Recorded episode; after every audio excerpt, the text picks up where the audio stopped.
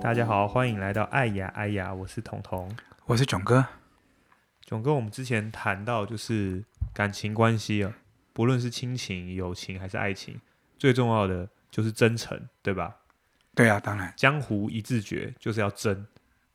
对啊，当然。而且我们有讲过一些我自己觉得很突破的观念，重点是真假，而不是对错。对，当然。对，因为我们很习惯的把事情的重点放在对错上面。然后去纠结说，哎，这件事情到底是我对还是你对啊？你有错，是不是应该道歉？类似这样子，在感情关系方很常这样嘛，对不对？就是说，哎，我明明就做了什么事情，那你没有相应的表示，那伤害到我了，那你至少先道歉吧。就是 focus 在对错问题上面。那我们从真假去分析的话，比较简单，原因是因为对错很难厘清嘛。对错的话，要推到可能昨天发生的事情啊，可能上礼拜发生的事情啊，就是。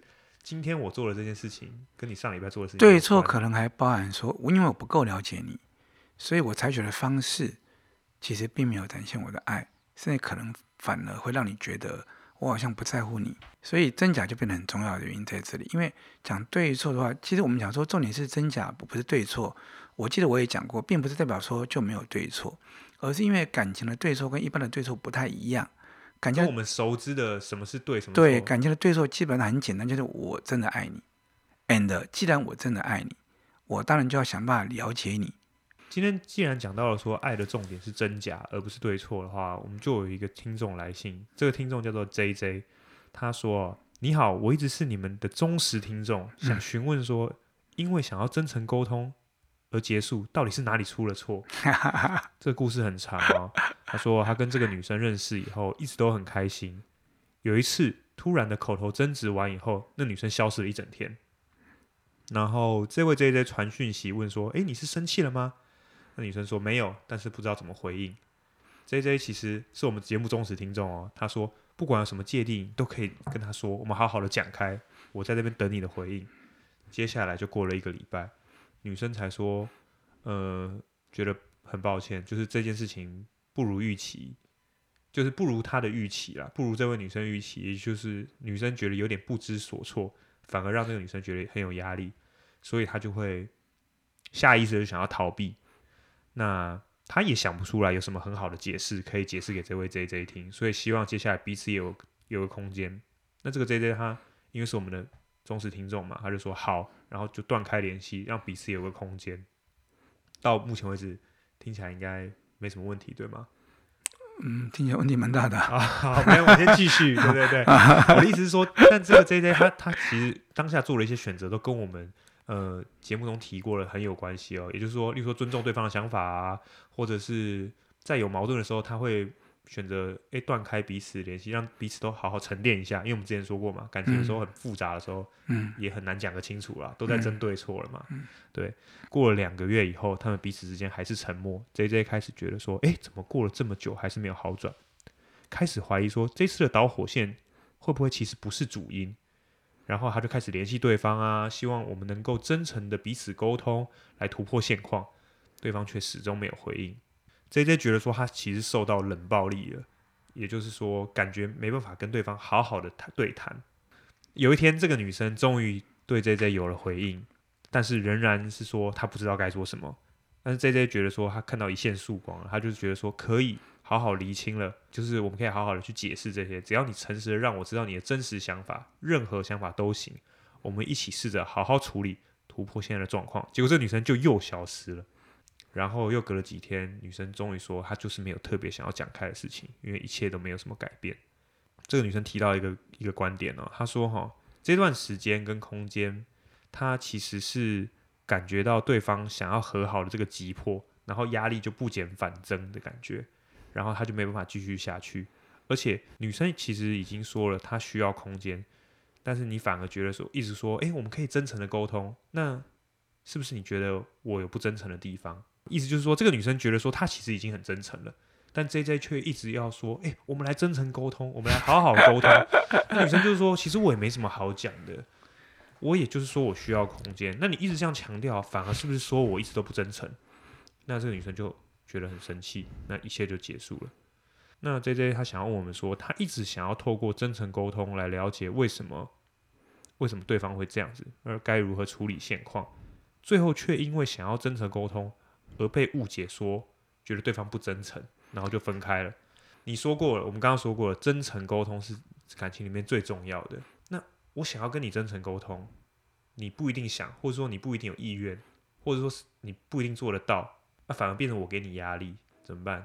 首先，让 JJ 他意识到真诚沟通很重要这件事情，其实很难得啦。因为大多数的人其实是没有这个自觉的。OK，好，但是啊、哦，我们先讲第一个，你就沟通方式好了。沟通方式，对，你你记得我们我带你们看过一部电影叫《关于爱》，对，你记得吗？就是分四个小故事，三个小故事，哦、三个小故事，对，就是日本、台北、上海。对对对。OK，那那个那部电影不是讲了个概念吗？沟通的第一个前提是看见对方，对方记得吗？嘿，你要看见对方，你要看见对方的某种感情、情绪状态，这第一个。再来第二个，沟通的方式不限于语言，所以你记得那部电影的三个男女主角都是不同国籍，对，不同国家的，对对对，而且他们里面有透过画画沟通，透过拥抱沟通，还有第三个故事是没有沟通。对，好，只有看见但没沟通，而且看见是单方面看见，另外一个没看见。OK，好，那我要说的就是说，其实你要回到问真能沟通的概念，你真能沟通到底要沟通什么？懂懂？我们要沟通什么？以 JJ 的角度来看的话，就是他想要沟通我们之间出了什么状况。对，那这个东西是不是比较倾向于道理的部分？嗯，就我哪里做错了，或你在乎什么，你没告诉我吗？没错，对，对不对？OK。可是沟通其实真正要沟通的是感情，对对，道理是在我们感情出状况的时候，我们通过道理这样来修复，让感情更加顺畅。对。可是如果今天我们太 focus 在道理上面的时候，有时候它也会阻断感情。哦，就是啊、呃，就会再变成压力。举个例子，比如说，因为你知道，你要知道，像我们我们之前有谈过九型人格嘛，你记得吧？对。那你知道九型人格里面人大概分为三类嘛？头中心。那个副中心跟心中心嘛，对、哦，那什么意思呢？就是人有各种不同类型的人嘛，有的人只在乎 feel 的嘛，就心中心的嘛，对，有的人在乎逻辑，逻辑的就头中心的嘛，对，哦，像我就是头中心嘛，OK，那有的是副中心，他是不管怎样，有事情先行动再说的，行动派的，对，OK，好，那如果那个女生是她这个心中心好了，也就是她这个比较重视 feel 的人，她有时候那个 feel 就说不出来的、啊，就是。他就是这样子，他就是个氛围，对对。可是问题是你能不能看到你你你有没有能力看到看懂那个氛围呢？好，那你记不记得我曾经跟你们讲过一个故事，就是我在大学大三下学期跟生活在一起一段时间以后，我跟师母发生一段冲突。那个冲突两个人在讲的过程中，因为我其实是个头中心，我其实很在，我从小又很厌恶没有道理的事情 啊，这是我这是我人格上个是呃年轻的时候个性上一个很大的缺点，我非常厌恶没有道理的事情。所以那一次，我记得我跟师母两个人吵架以后，就不欢而散，两个就两个就背道而驰。好，他走他的，我走我的。我边走就边生气的在心里面默默的说：“岂有此理！怎么会有这么不讲道理的人？”哦，我就越讲越生气。但是毕竟那个时候的我已经不是年轻的时候，我已经跟张老师学学了两年，快两年，然后其实做过很多反省跟思考，对感情的思考。但是我边走脚步就变慢了。因为我情绪慢慢泄去以后，我就问我自己一个问题：她是一个这么样的女生吗？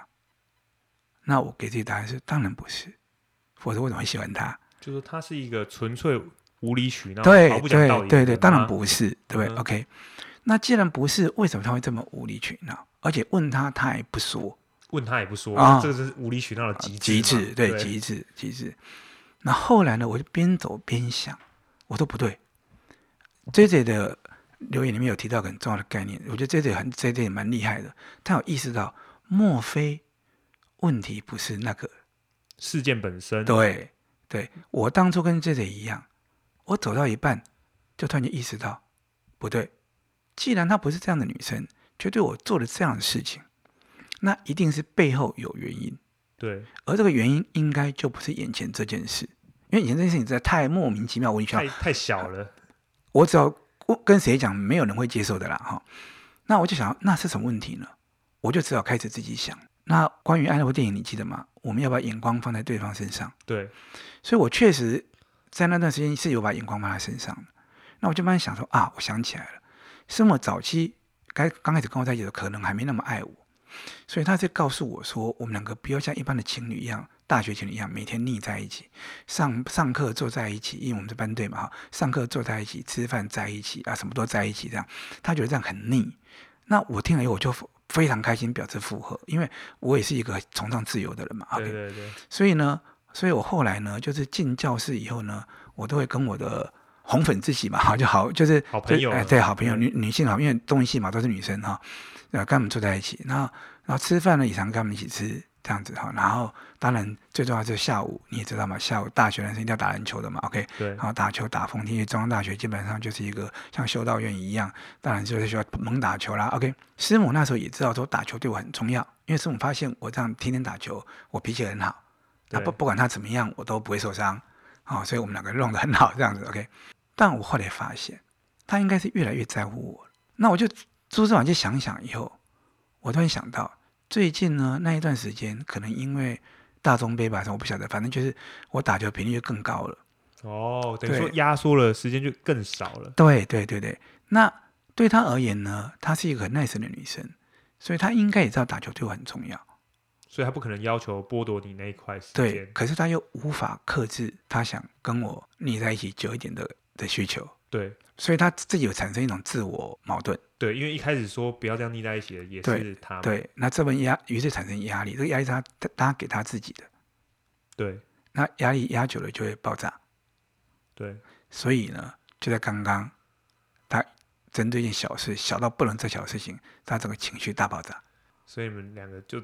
转头就走。你在边走的时候，你边回想这件事情。对对，我就先骂完以后，然后开始边想，然后速度越走，速度就越慢。对，想到这里的时候，我就越想越觉得应该答案就是这个，所以我就回头去找他。我找他的第一件动作是什么？你知道吗？不断道歉，拼命道歉，死命道歉。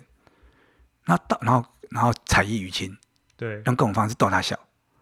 然后最后呢，终于他就噗嗤一笑，就说：“好吧，算了，原谅你了。”然后他终于开心了，奉心大悦了的时候，我才跟他讲说：“你刚刚其实不是因为那件事情生气，对不对？”然后师母就愣住了。那我就开始说了：“你是不是因为就刚我哦，你的推理啊？对对，我就说是不是因为这些原因？想要当场，其实我印象深刻，他的表情我都到现在还记得。他愣了大概五秒到十秒，然后呢，翻了个白眼瞪了我一眼，说：‘对啦。’哦，对，下一句更好笑。”他说：“你怎么知道？你了解他最后一句说你怎么知道什么意思吗？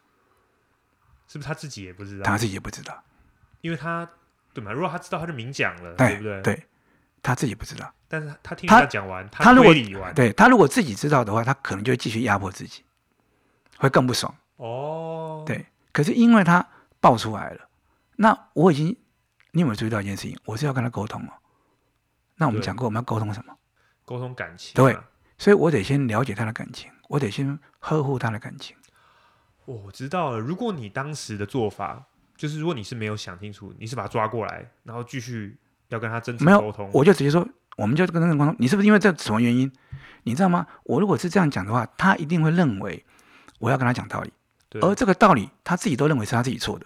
以对错的角度来看，他当然，对对对，当然，他他也是个有对错概念的人啊，对对不对？所以他会不会要么就是否认，要么就是更受伤，更压迫自己，对，更受伤。啊，这个时候，如果我们来真正沟通了，你告诉我是不是这个原因？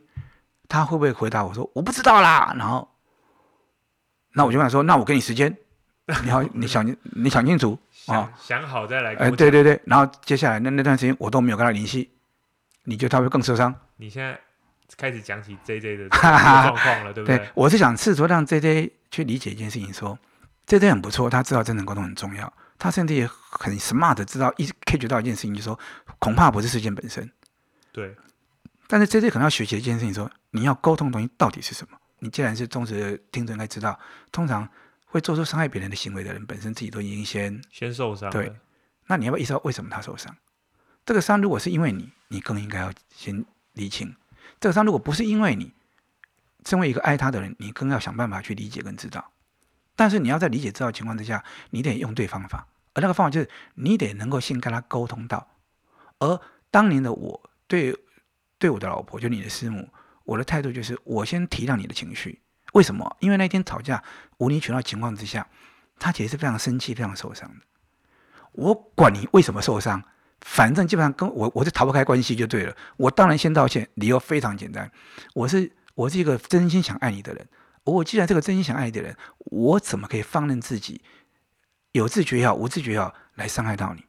单单就这一点而言，就值得我认真道歉。才艺于亲，因为你当时的那个情绪，你也已经起来情绪了，所以你也已经伤害到他。对对对对，甚至于甚至于我没有体谅到他情绪这件事情本身对他就是个伤害。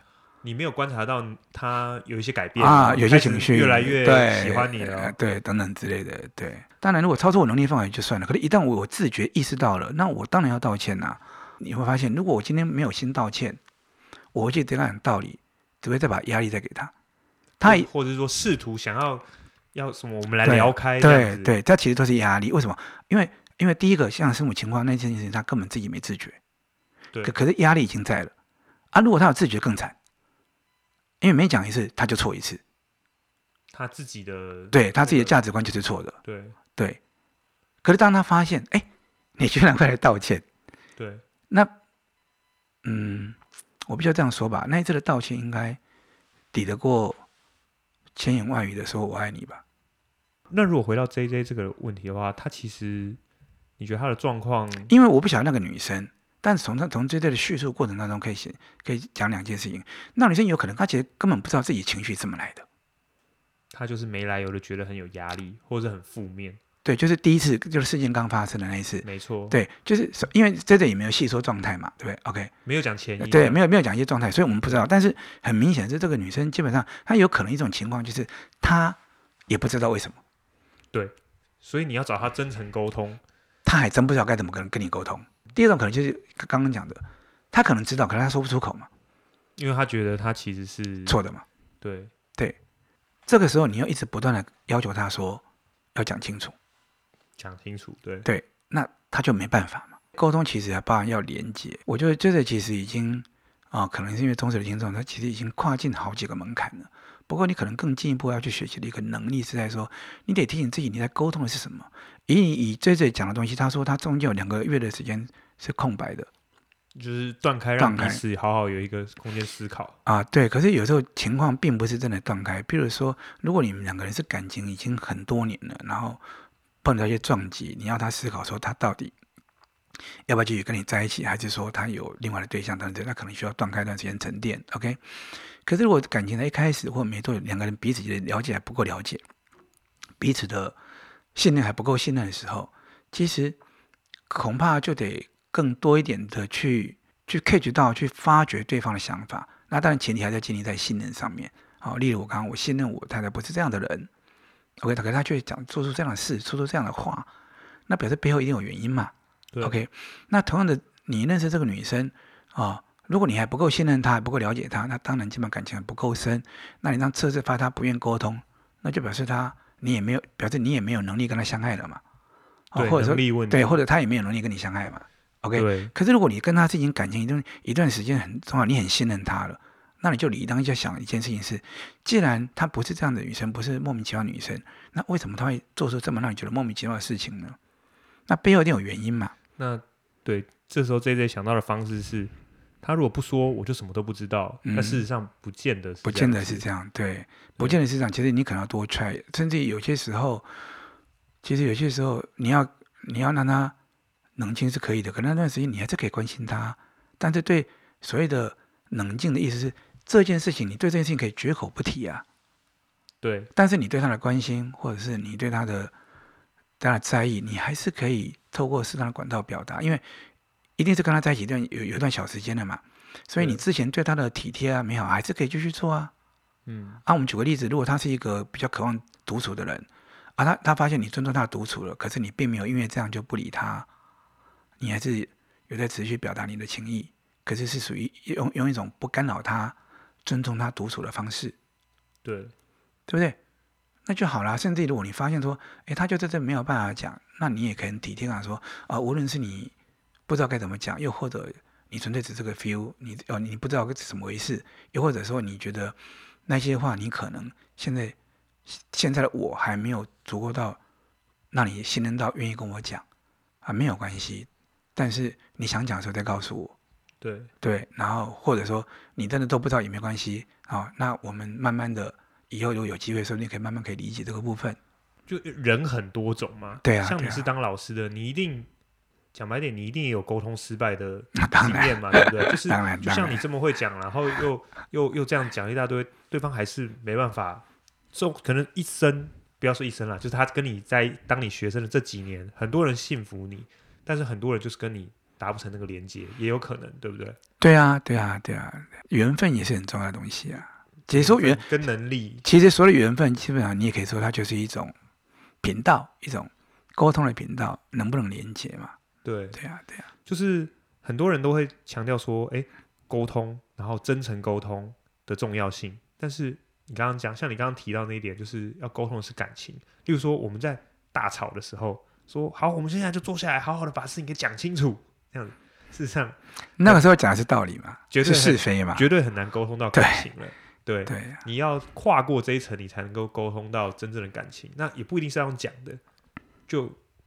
两边冷静可能是一种方式，像我有个朋友，他做的方式就不会是当下，也许就是事后，然后用写信的方式，嗯，哦，写一个很长很长的信，这也是一个他的沟通方式。而且写的东西有好处在于，你写的时候其实你是会经过修饰跟整理的，思考的，对对，不是讲话是嘣就出来了，对对对，对所以他会哎再三斟酌以后写信，然后跟对方，那、啊、这沟通只要有成立，它就是一个好的沟通嘛。就是对方如果能够 get 到的话，就对，就是关键其实还是在于你到底沟通了什么。如果以感情为例，这封信里面，我相信你那个朋友的这封信里面，恐怕会有相当成分是在表达自己的爱意。对，那当然就没问题啊，因为对方就会 catch 到你的爱意啊。可是如果你当场要跟他谈论的是个是非对错问题，或是信里面写的其实都是讲道理，条列是说哪里错，那这样的话也是不成立。因为听我们节目的人啊，主要很多都是那种很喜欢我们这一份。逻辑还是道理好了，他觉得这听了啊很有道理的那种感觉，嗯，对，所以听我们节目的人的话，他就会哎一不小心就是又掉到这个我们所谓道理的陷阱里面，啊、对对对，就是说我们最终还是要沟通的是感情，这可能跟我有关啦，因为我刚刚说过我在九型就是个投中心的人嘛，对，对那对会会被你这个东西吸引到了，就是也也有可能是投中心，有可能啊，有可能。我有听过，就是说有朋友啊，还是听众来信，他们是说。他觉得这个道理很好，非常有帮助，就给另外一半听，另外一半听不懂，啊、听不懂，不知道是在讲什么，啊，听不懂就算了，就不是很喜欢。对，也就是说，或者说，甚至另外一半，嗯、呃，不是很喜欢，平常不一定很喜欢思考这些东西的人，他可能平常就，嗯、呃，比较比较那种粗枝大叶一点的那种感觉。嗯、对，就是像你刚刚讲的，就是凭着本能去做事，所以他也会困扰啊，因为等于说他。觉得这个东西很有道理，然后他想要我们两个如果能够一起这样做，一起有这样的修行的话，那是最好的。但他就不可得，所以就会有时候就矛盾就出现在这个边。对啊，可是这个部分我们讲过啊，到底是用来修，是用来要求自己的。是对，所以你你当然可以推荐给另外一半听，但是你不能够拿这个变成是一个压力叫他听。对对，然后这是第一点，第二点就是我们当然是要修养自己的，对不对？那我们讲过了，感情这种关系就是按照。按照师母的理论就是这样子，就是就什么锅子，什么锅就盖什么盖。对，哎，所以师母常开玩笑讲说啊、呃，如果要证明我脾气非常好，修养非常好，那最好的方法就是他脾气非常差，修养非常不好。对啊，那当然是开玩笑的语言，那你大家可以听出来，这个这个是一个撒娇的说法嘛哈。但是我要说的意思就是说啊、呃，我当然会渴望自己的情人在面对我的时候是可以得到。